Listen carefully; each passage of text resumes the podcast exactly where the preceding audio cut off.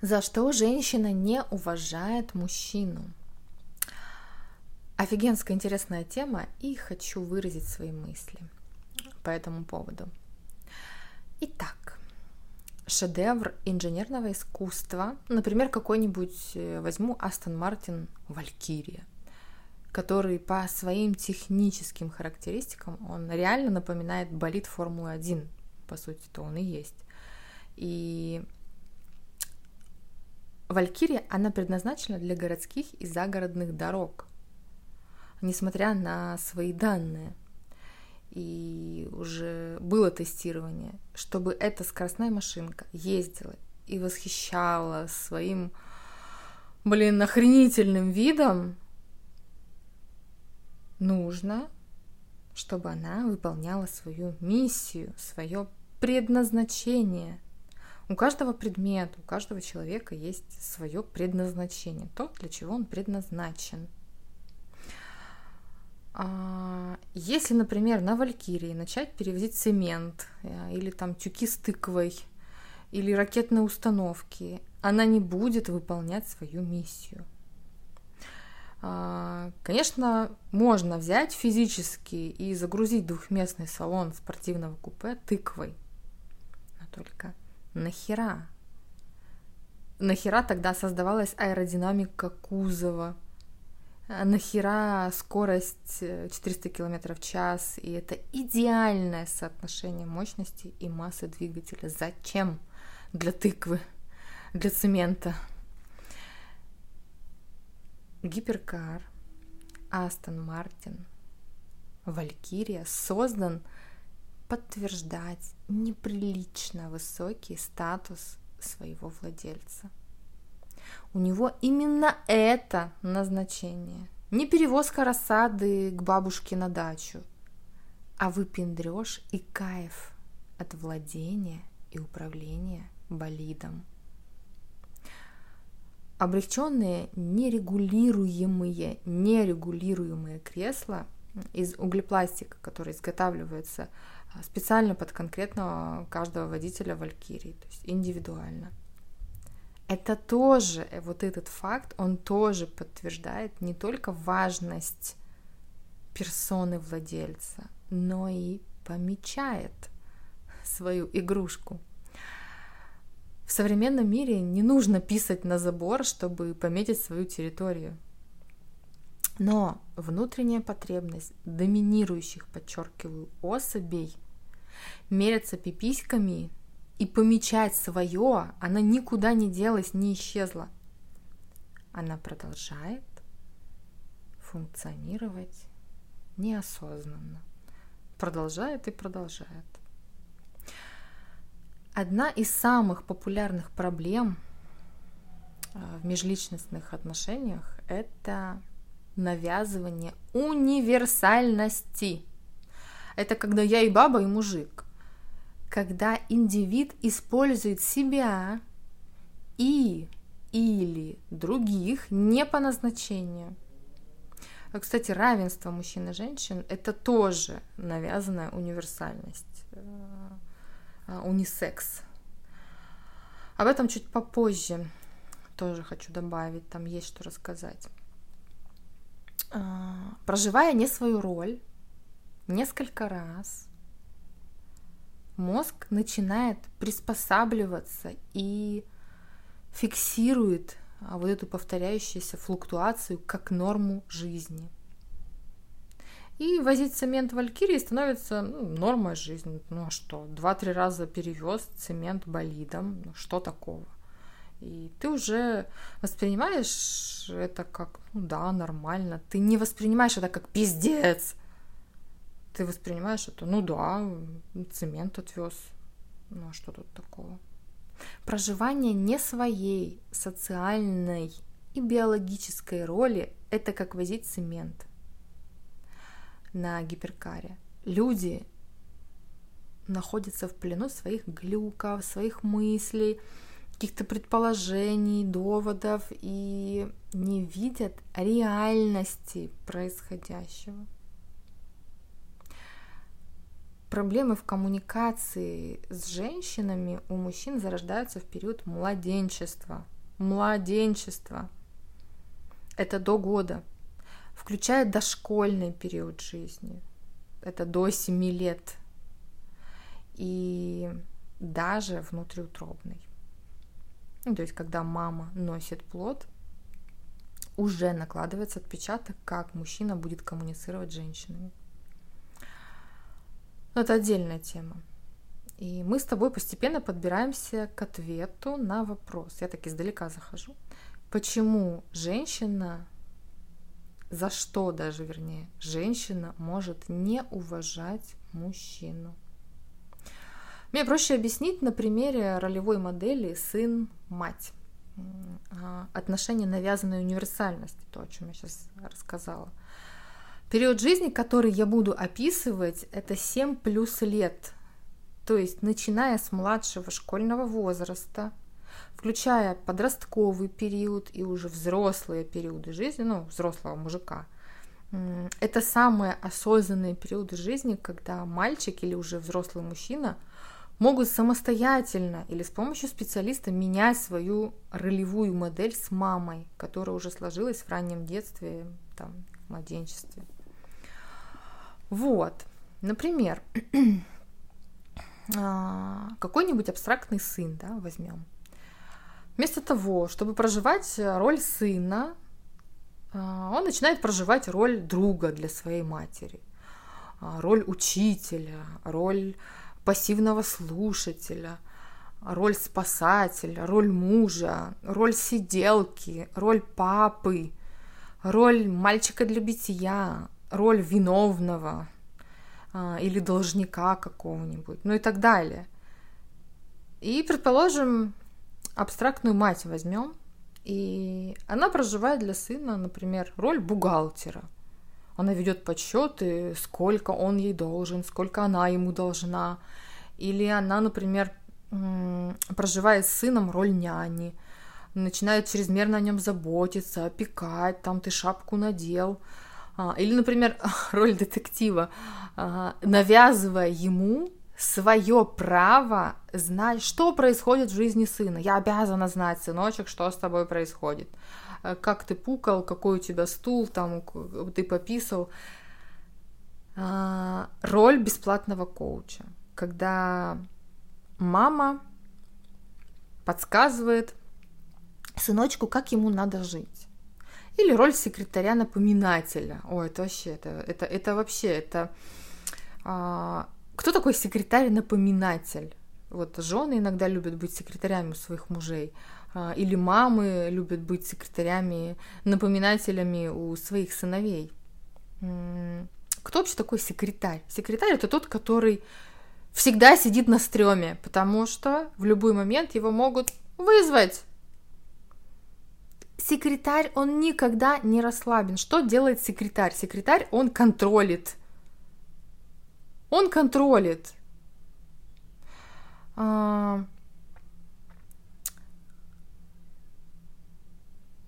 Поэтому в этой ситуации тот, кто секретарь, тот напряжен. Если, например, тебе мама или жена все время напоминает что-нибудь. А ты за садик заплатил?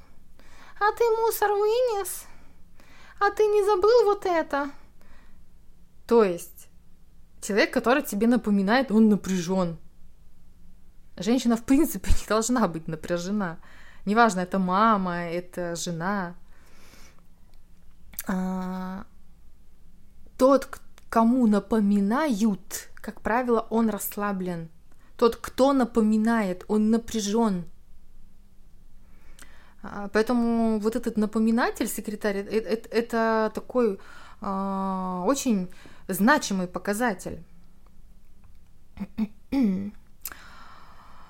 А, поэтому, чтобы не калечить себя и своих детей, не надо быть напоминателем.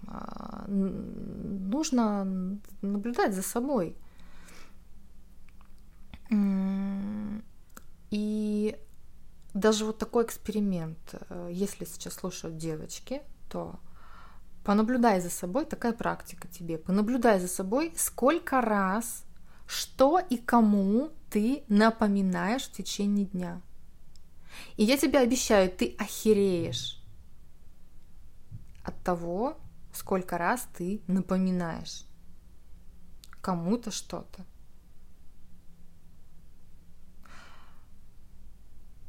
И когда ты охереешь, вот только тогда ты сможешь от этого избавиться, реально избавиться от напоминалки. А, и, соответственно, если ты от этого избавишься, ты расслабишься, ну, будешь девочкой, в общем-то. Вот. А, и, кстати, будучи сыном, ты охренеешь, насколько часто ты позволяешь себе тебе напоминать, чтобы кто-то тебе напоминал. Нельзя этого позволять, ну, кроме, естественно, секретаря, которому ты платишь. А, итак, если ты понаблюдаешь и реально или вспомнишь свои отношения с родителем, ты многое из того, что я перечислила, обнаружишь в своей жизни. Там роль няни, да, вот эти роль детектива и так далее. То есть э, это все, это все есть. Это все есть. Итак, что должен делать сын в отношениях с мамой? Единственное, что он должен, это быть для нее сыном. Не обязательно хорошим, не обязательно, просто быть сыном. Это значит выполнять свою роль сына, свою миссию в отношениях с мамой. То есть в отношениях с мамой твоя миссия быть сыном. Быть сыном – это не значит любить маму, подчиняться ей. Ты не должен никого любить и боготворить. Это не обязаловка, это не долг. У тебя есть право выбора. А, как любить кого-то, так и не любить. Это тоже ты должен знать. В отношениях с мамой сын проживает одну единственную роль. Роль сына, как я уже сказала. Для мамы сын не должен быть в роли подружки, в роли жилетки. Это то, что я уже рассказывала. В роли аниматора или организатора ее досуга. В роли закрывателя ее потребностей – Сын не должен быть обеспечивателем нескучной старости матери. Сын не должен быть для матери хорошим, а, удобным. Сын не должен быть для матери опорой. Сын не должен откликаться по первому зову матери и быть для мамы в роли мужа. Не должен. Как быть, как это быть в роли мужа? Что, что это такое? Это выполнять психические и физические обязанности, которые, по сути, должен выполнять муж мамы, да, глава ее семьи. А, например, а, что делает муж мамы? А, он закрывает мамины финансовые потребности, он обеспечивает ее комфорт, ее безопасность, он решает ее проблемы, которые она не может решить. Вот. Поэтому вопросами мамы занимается ее муж. Если у мамы нет мужа, это ее проблемы. И ты не должен их решать. Не должен. Если ты будешь заменять мужа маме, она никогда не встретит нового мужа, и ее вопросы будут полностью делегированы на тебя. Лучше бы не отнимать у мамы возможность встретить своего мужчину и не забирать у текущего мужчины поле для героических подвигов для, для мамы, да, для своей жены. А, мамы часто навязывают универсальность своему сыну, который при текущем живом а, муже мамы выполняет его роль. То есть, когда а, у тебя есть папа, мама, но ты почему-то выполняешь роль папы, все там возишь, привозишь, делаешь, прибиваешь, не знаю, там, решаешь мамины вопросы, а папа сидит на диване и пьет пиво. Ну, к примеру, да? Не надо брать на себя роль мужа мамы. Если у мамы мужа нет, не надо брать на себя роль мужа мамы. Даже временно, даже на один день или на один час. Не надо. Почему на тебе плохо скажется решать проблемы мамы? Сейчас хочу это тоже озвучить. Высшая степень награды за подвиги, да, что ты помогаешь маме, ты делаешь подвиги. Высшая степень награды за подвиги – это секс. Это секс. Возможность размножиться – это высшая, какая только может быть эволюционная награда.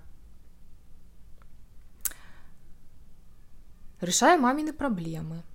Например, отвезти маму на дачу. Да? Вместо того, чтобы это сделал папа, э, который там не хочет, не может, э, еще что-то. Ну, ты такой. Мама говорит, давай ты меня отвези на дачу. Для тебя это подвиг. В мире мужчин отвезти маму на дачу – это подвиг. В мире мамы это, ну ничего такого, сын, вот сын просто обязан это делать. Да, он сын, он должен меня возить на дачу. За то, что сын взял и отвез ее на дачу, он получил что? Ничего. В лучшем случае спасибо и борща тебе нальют. В итоге самец, решая мамины вопросы, не получает вознаграждение, полагаемое после подвига. Естественно, что для здорового половозрелого самца важна и нужна высшая награда – секс. За твой подвиг тебе это нужно – Особенно, если ты вообще не хотел ехать на эту дачу и все равно поехал. Но так как сыну от мамы секс не нужен, я надеюсь, тогда совершать подвиги для мамы не имеет для тебя никакого эволюционного смысла. Это не имеет для тебя никакого смысла для развития твоей э, психической составляющей мужчины, совершая подвиги для женской особи без высшей награды, то есть без секса, мозг мужчины закрепляет этот дефект как норму жизни данного самца.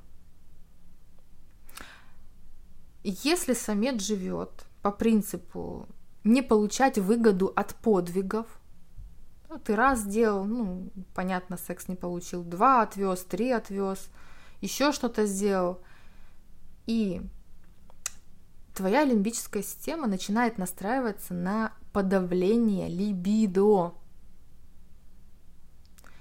Ты понимаешь? Эволюционно слабый самец не должен размножаться. Либидо херак и подавили потому что ты подвиги делаешь и ничего не получаешь. Ты не пристроил свой член. Ты слабый самец. Ты не выживешь. Ранг слабого самца понижается, и он попадает в конец иерархической цепи. И чем больше подвигов для мамы ты делаешь, начиная с периода твоего полового созревания, когда тебе уже нужен на награда секс, а не киндер-сюрприз, тем более слабым ты себя ощущаешь, и тем более слабым тебя считывают другие особи женского пола. Вот так. Тебе выгодно совершать подвиги для других особей женского пола и оплодотворять их, но не для мамы. В отношениях с мамой ее сын для нее только сын. Точка. Что значит быть для мамы сыном? Да, сыночка ты мой. Это значит позволять себе быть ребенком рядом с мамой. Все, прикинь, больше ничего. Если мальчик вот прямо с детства осознает, что кроме роли сына он маме ничего не должен, он будет автоматически расти счастливым в отношениях с мамой и в отношениях с миром. Понимаешь? Модель отношений сын-отец, она другая. Я об этом рассказываю на мужском тренинге «Путь императора». Там по-другому отец воспитывает э, сына, не так, как мать. Действительно, любящий сын не будет обременять маму другими ролями, кроме роли ее сыночка, ее сына. Сын будет неосознанно дистанцироваться от мамы, чтобы не проживать для нее другие роли.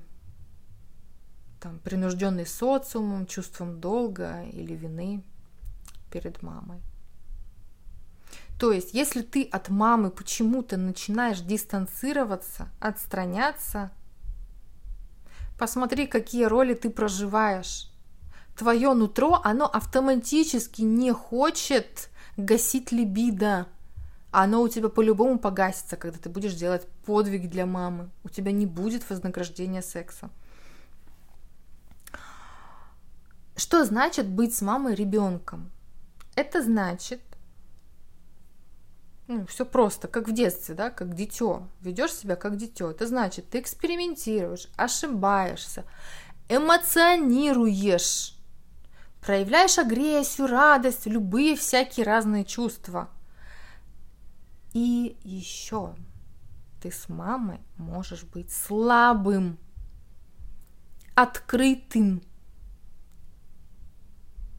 и рассчитывать на мамино открытое сердце и на ее любовь.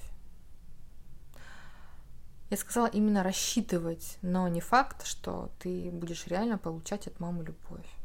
На самом деле это большой дефицит. Я сейчас про реальную мамину любовь говорю.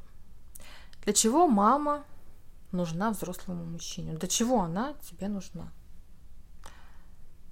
Мама тебе взрослому нужна тупо для получения материнской любви. И больше ни для чего чтобы ты мог просто прийти к ней, положить ей голову на колени, чтобы она тебя погладила, как маленького малыша. Все. Все. У психически здоровой мамаши должна быть естественная потребность отдавать любовь своему сыну. Из нее это просто фонтанирует и прет ей этого некуда девать, она хочет этим делиться, она хочет это отдавать. Это я говорю про психическую здоровую маму. Таких мам очень мало. Если мама не может, вот не может давать тебе любовь, что очень часто бывает, она как мама тебе не нужна. Я не хочу ничего приукрашать или искажать, как э, э, в красивых книжках про воспевание материнской любви. Звучит это не весело, но это так, это так и есть. Итак, вот сколько сыновей живут так, чтобы ты мог прийти к маме, и она тебя приняла без вопросов, без мозгоебли, просто тебя любила, просто тебя принимала. Один процент. Один процент таких счастливых реально сыновей. И матерей в том числе. Что должна делать мать, по отношению к сыну. Это тоже интересный такой э, момент. Мать выполняет всего три функции. Три. Всего три, и все. Она любит сына, она принимает сына, и она заботится. Все. Этого достаточно. Больше маме ничего не нужно делать. Что значит любить сына? Это значит никогда не отбирать и не манипулировать этим чувством, как мамы часто любят это делать. Что делает мама? Мама часто говорят, много-много-много раз слышу, а, там, не соберешь игрушки, я уйду от тебя, или там, не сделаешь это, я тебя брошу, там, я не буду тебя любить, там, делай вот это, ешь кашу или там что-нибудь, отдам тебя в детский дом или там цыганям или еще куда-то, а я на тебя обиделась, а, я, вот я на тебя обиделась, это вот будь виноватым, ты виновен, а виновен значит должен, все у вас автоматически с мамой. Что? Дис, ди, дистанция. А, и любовью мамы очень часто осознанно манипулируют, осознанно манипулируют. Там, сделай что-то, я буду тебя любить никогда никаких манипуляций с любовью мама не должна делать. Это просто калечить своего э, ребенка, психику своего ребенка. Э, так часто любила делать бабушка моего сына. Вот именно таким образом. Много книг написано о материнской любви и восхвалении матерей а в реальности? В реальности редко какая мама умеет любить свое дитя. Просто любить. Без осуждений, требований, ожиданий, навязывания чувства вины, долга или недостоинства. Только любящая себя женщина – не мать, не мать, а именно женщина. Даже я больше скажу. Именно эгоистично любящая себя женщина может действительно по-настоящему любить свое дитя. Что значит любящая себя – любить себя, если редуцировать вообще это понимание, вот, э, сжать, то это ставить себя в своей личной иерархии ценностей на первое место. А у матерей очень часто происходит искажение ценностей, когда они ставят ребенка на первое место, там, во главу э, угла, и вот э, там молятся на него. Здоровое материнство – это отдельная, большая, интересная тема. Я очень тоже люблю эту тему. А, стандартное материнство в нашей стране, оно очень болезненное, оно жертвенное, оно страдающее, оно уставшее, ранящее и калечащее и мать, и дитя. Поехали дальше. Что значит принимать, да? Что значит любить? Мы разобрались. Что значит принимать? Это значит не переделывать своего сына, не переделывать, а воспринимать его таким, каким он родился. Не навязывать свои шаблоны. Для этого матери нужно учиться видеть реальность такой, какая она есть. Ну, по сути, развиваться нужно маме. Дальше. Что значит заботиться? Третий фактор, который должна делать мама для своего сына. Что значит заботиться? А, когда это младенец, то это сиська в рот. И мама позаботилась. Отлично. а начиная с появления у ребенка самости, а она в три года уже упрет у некоторых так, что э, эгэгэй. Это значит, что появилась у ребенка самость, он такой, я сам, я сам, проявляет инициативу, становится инициативным. Это значит, а, это значит видеть его таланты, да, заботиться, это видеть его таланты и достоинства своего ребенка. Кто как не мать увидит вот эти все нюансы. И создавать условия для его саморазвития, чтобы ребенок сам учился находить способы и ответы на что угодно. Не получать готовые ответы и решения, а самому их искать. В этом и смысл-то. Чтобы сын сам учился принимать решения, осознавая последствия своих действий и бездействий. Проще говоря, мать создает пространство для саморазвития ребенка. Это значит пространство для наработки опыта и ошибок, чего матери часто, от чего ребенка э, остерегают, опасают, охраняют и так далее от любой ошибки. Сейчас я описываю ролевую модель мать-сын. Воспитание мамой дочери оно происходит тоже по-другому, в другом контексте, тоже на женских тренингах. Этих трех сложнейших, реально сложнейших э, функций матери, любить, принимать и заботиться, этих трех функций вполне достаточно. Выполняя только эти три материнс, материнские функции в модели мать-сын, мать будет счастлива в материнстве. Подытожим. А, это болезненная информация, на самом деле, как для мужчин, так и для женщин. Но раз ты это слушаешь, значит тебе это надо.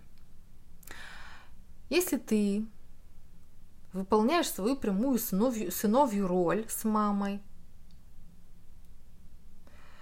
вернее, если ты не выполняешь, если ты не выполняешь свою прямую роль с мамой, да, э, сыновью, то ты возишь цемент на гиперкаре. Да? Взял британца и погнал с цементом на дачу. Если ты не выполняешь сыновью роль с мамой, значит, ты выполняешь какую-то другую роль. Нужно понять, какую роль ты выполняешь. Если кроме роли сына ты играешь для мамы другие роли, ты автоматически будешь несчастен и не сможешь коммуницировать с женщинами как самец. Твоя лимбическая система не даст тебе быть доминантом, загоняя тебя в ставшие естественными для тебя рамки общения с мамой, где ты для нее не ее ребенок, а вынужденный исполнитель навязанной какой-нибудь роли. Но это же мама, я же должен ей помогать, я же должен о ней заботиться. И тебе даже в голову не придет, что заботиться и помогать маме – это для мальчика противоестественно и противопоказано – если ты ничего не можешь сделать с тем, чтобы не играть ни свои роли с мамой, значит, ты не можешь проявлять свою доминанту против мамы, против в кавычках. Вот мама тебе сказала на дачу, ты не хочешь, но все равно едешь. И ты ничего с этим не можешь сделать. Значит, ты уже проебал свою доминанту. А это значит, внимание, ты еще никогда в жизни не занимался настоящим животным сексом, поскольку доминантом ты никогда и не был. И чем больше для мамы ты не сын, а в роли кого-то другого, тем худшего качества самки тебя замечают. И то хорошо, что замечают. Но чем больше подвигом для мамы, тем меньше самочек. Все, все что я описала, это очень-очень редуцированная вообще до уровня моя твоя понимать информация о сложнейших причинно-следственных связей. То есть я упростила вот как вообще вот, мне кажется, проще даже уже некуда. Итак, идем дальше. Непроживание своей роли с мамой ведет тебя к недоминантному существованию. То есть, если ты с мамой не сын, а кто-то другой, все, забудь про доминантность. Просто забудь. А дальше что мы делаем? На эту историю мы еще накладываем и равенство, и херак тебе еще равенство тут подсыпали. Идея равенства, она влияет на отношения между мужчиной и женщиной напрямую. Равенство уравнивает то, что не надо уравнивать. Я рада, если ты не позволяешь себе уравнивать. В результате женщины становятся более мужественными, а мужчина, естественно, более женственным. Об этом я рассказываю на мужском тренинге «Путь император», там подробно об этом. Итак, почему женщина не уважает мужчину, вернее, за что она не уважает мужчину? Дошли наконец-то до, до, до ответа. Женщина может не уважать мужчину или перестать уважать мужчину из-за того, что он не выполняет мужскую роль в отношениях. Вот так. Если говорить без частицы «не», как любят э, эзотерики, то из-за того, что он выполняет женскую роль в отношениях. И по сути, женщины часто выносят мозг мужчинам именно из-за этого, сами даже не осознавая этой причины – женщина может перестать уважать мужчину, не осознавая почему, просто неосознанно. Вот перестала уважать и все, не пойму почему. У меня такой момент в жизни был. Не пойму почему и все. Вот не уважаю. А если не уважаю, спать не хочу. Не хочу трахаться с мужчиной, которого не уважаю. Просто не могу. Лимбика не позволяет. Невыполнение мужской роли это лишь следствие более фундаментальной причины, которую я уже описала выше. Верхушка айсберга – это когда мужчина не направляет свой ресурс. Что такое ресурс? Это энергия, это деньги, это время, это внимание, это член мужчины. Если он не направляет свой ресурс женщине – Э, или направляет не так, не то, не туда, не в то время, еще что-то. По сути, это одно и то же. Женщина ощущает, что у нее нет ресурса от этого мужчины. Все. Нет ресурса, если у женщины от мужчины нет ресурса, хоть какого-нибудь, так какой ей нужен, всегда будет бунт на корабле. Всегда, всегда. Это вот закон, железный закон. А почему он не направляет? Почему мужчина не направляет женщине ресурс? Вот это и есть весь оставшийся айсберг. Потому что, как правило, мужчины и женщины, они борются со следствием. А причина – это вся глыба айсберга. Она остается в тени, она настолько реально болезненная для мужчины и для женщин, что ее не хочется вот просто даже осознавать. Поэтому мозгу проще заблокировать осознание, чтобы не идти в эту боль, не терпеть. Не направляет мужчина свой ресурс по двум причинам, всего две причины. Первое – это нечего направить. Вот тупо нет энергии на секс, на деньги, на свои цели, на свою миссию, на э, достижения и так далее. Или просто он не хочет этого делать. То есть или нечего направить, или есть, но он не хочет направлять. И сейчас хочу озвучить сложное такое предложение, и оно объясняет поведение женщины, почему она не уважает мужчину, из-за чего. Когда ее мужчина под пиздой, позволю себе такую формулировку, неважно под чьей пиздой, под пиздой его мамы, а, под ее собственной пиздой, он для нее, для нее конкретно, не может претендовать на статус доминанта. Точка. Чисто лимбически она не будет его считывать как доминантного самца.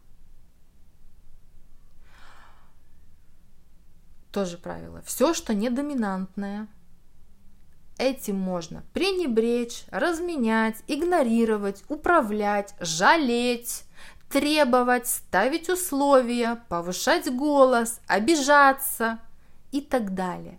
По сути, это то, что делает мама со своим сыном, чтобы он отыгрывал для нее другие роли. Это чисто вот мамские фишки. Когда ты попадаешь под пизду, тогда, когда ты совершаешь подвиги для мамы, вот в этот момент ты попадаешь под пизду, не получая нихуя от решения маминых проблем. Ты становишься бестестостероновой куклой, марионеткой, которая половозрелым самкам неинтересна. Женщинам нужны мужчины, тестостероновые, охуенные мужчины. Не всем, конечно. Чем больше ты решаешь не сыновьих вопросов для мамы, тем проще тобой управлять, тем ты более управляем. Когда ты не получаешь высшую награду от совершения подвигов, ты понижаешься в ранге и перестаешь хотеть совершать подвиги. И тогда ты начинаешь их совершать для мамы под гнетом социума, совести, долга. То есть на тебя начинает давлеть какая-нибудь социальная херня, которая заставляет тебя все-таки идти и помогать маме, что-то делать. Мужчина не хочет давать свой ресурс тогда, когда не получает отдачу в виде секса, энергии, состояний и так далее. Перестать вкладывать свой ресурс туда, откуда нет выхлопа, для мужчины это единственный способ сохранить свою доминанту подвиги из-под палки, без вознаграждения – это дно эволюционной цепи. Чем больше ты себя принуждаешь, тем сильнее сбивается твой нейробиологический, нейрохимический, все вот эти процессы в мозге, которые происходят. Решать мамины вопросы под а, моральным давлением – это прямой путь стать овощем, овощем, рабом. Что делать? Что делать? Она же так просит помочь, это же мама. Ну я просто Разик отвезу ее на дачу и буду для нее хорошим сыном. Ну, там, где Разик отвезу на дачу, там и Разик выслушать ее жалобы. Там и Разик э, передвинуть ей шкаф. Э, там и Разик покосить газон. Э, ну, тут же ничего такого нет. И твой мозг, кстати, он может искать маме оправдание. И тот, кого ты оправдываешь в своих глазах, вот ты берешь там маму в своих глазах и оправдываешь. В иерархической цепи ценностей человека, тот, кого мы оправдываем, он находится на ступень выше. Итак, Все, что не сыновье, делать для мамы запрещено. Точка. А что же делать? Отказывать маме. Отказывать маме.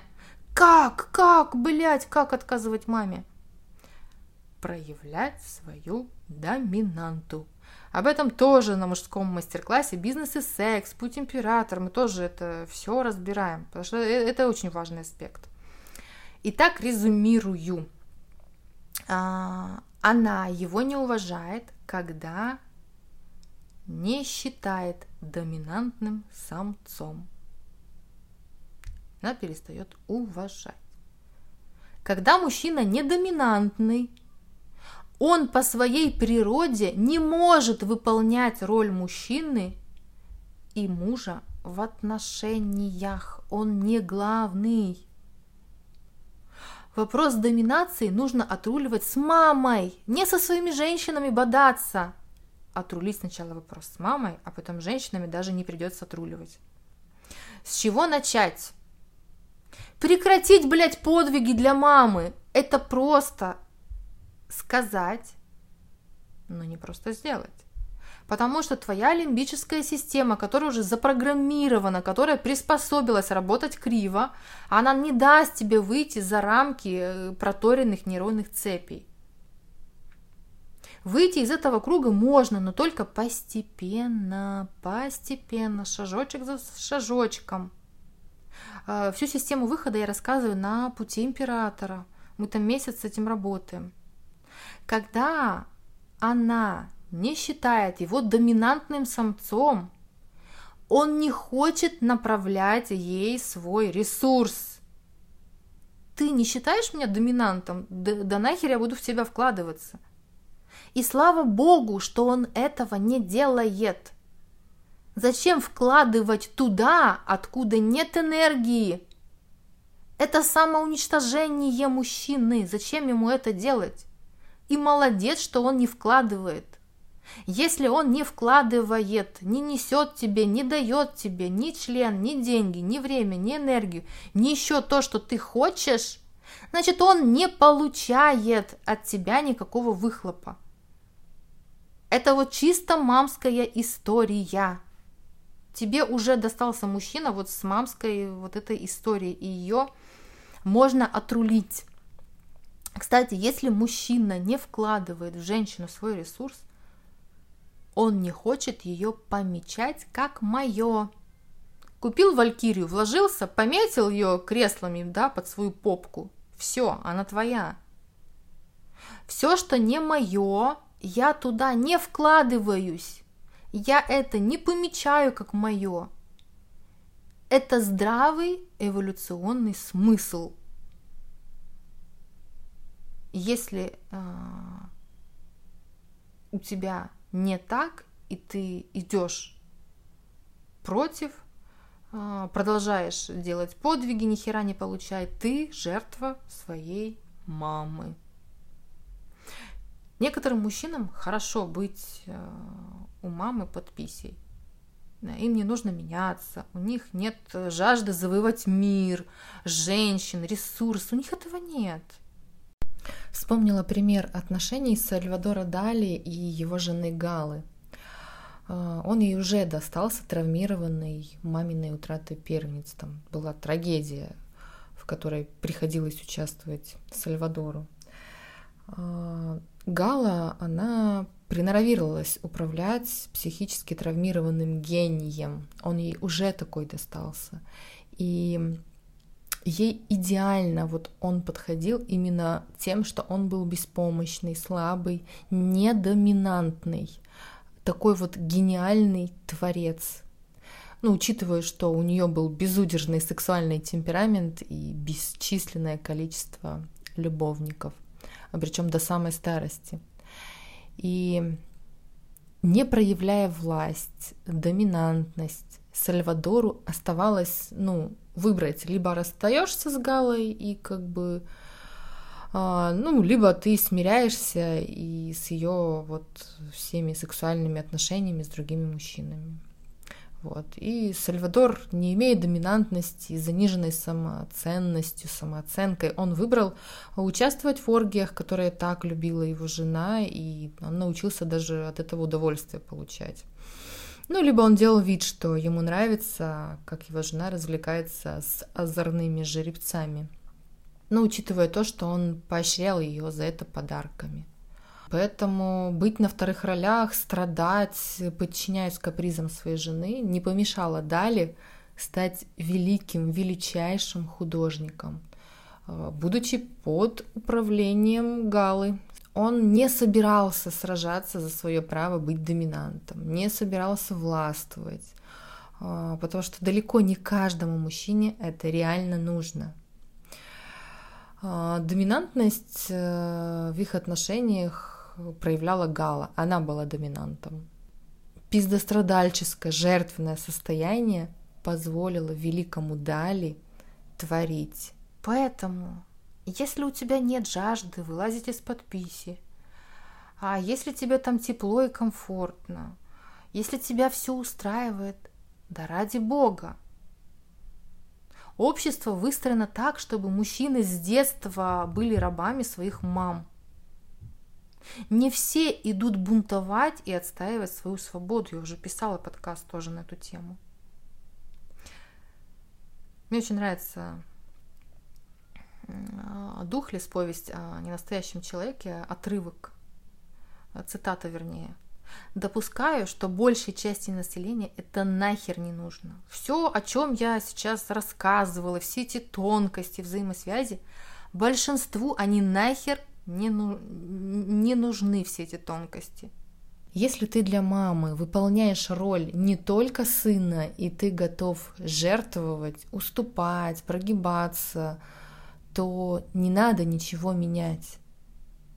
Пусть все так и останется, если тебе так хорошо. Некоторые мужчины, как Сальвадор Дали, они счастливы именно в жертве. С любовью, Давина, Кришталь.